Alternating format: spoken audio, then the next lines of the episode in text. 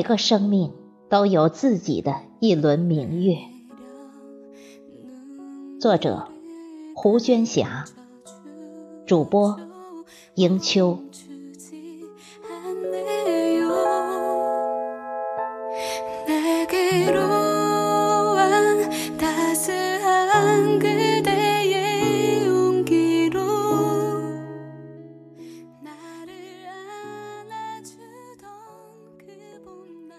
儿时的我，并不明白过节的含义，只知道过节意味着能开开心心的玩，能快快乐乐的吃，仅此而已。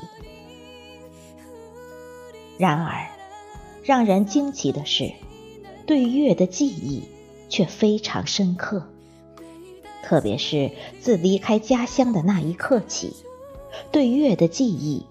犹如对家乡的思念一般，深入骨髓。这是一种追忆，更是一种执念。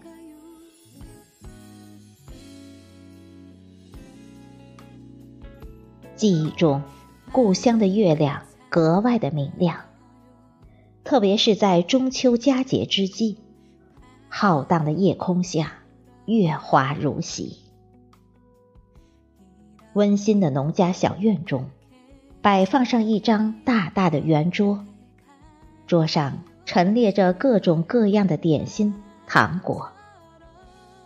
那是一家人用心准备好来献给月亮的。在淳朴的乡民眼中，月亮就是神圣的象征。朴实的他们会把最好的东西献给月神。期望月神能保佑一家平安，来年丰收。而我们这群小馋猫呢，只能眼巴巴的望着，等月神吃完后，才能轮到自己。那时的我，仰望着夜空中那宁静婉约的身影，心灵充满了敬重和羡慕，还有淡淡的遗憾。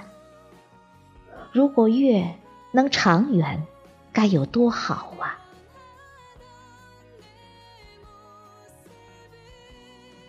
转瞬即逝的圆满让人怀念，盈亏之间的变化也让人咏叹。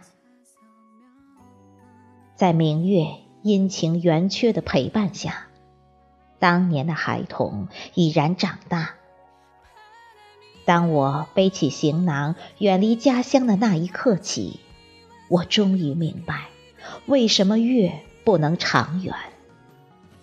因为天若有情天亦老，月如无恨月长圆。如果苍天有情，看尽人间爱恨离别、恩怨情仇，大概也会渐渐老去。而明月也一定是有心事的。如果心中没有深情，没有自己隐隐的幽怨，它为什么不是夜夜都是圆满的呢？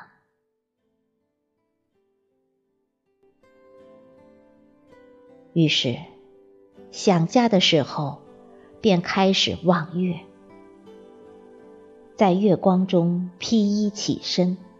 或者静坐，或者独行。想起张公“海上生明月，天涯共此时”的咏叹，总是私心想着：“明月千里寄相思。”我的思念，从小把我捧在手心里的外婆，该是感受到了吧？我的无助。最疼我、最懂我的母亲，该是明白的了吧？我的孤独与无助，那些从小一起长大的小伙伴们，该是清楚的吧？在一年一年的思念与期盼中成长，也想象苏轼感叹“但愿人长久，千里共婵娟”那般豪爽。